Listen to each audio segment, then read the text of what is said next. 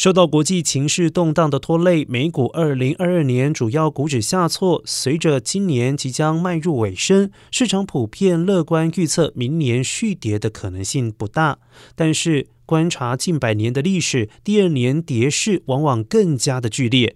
一九二八年记录以来，标普五百指数只有四次连续下跌两年以上的记录，分别是一九二九年经济大萧条。第二次世界大战、一九七零年代的石油危机，还有两千年的网络泡沫。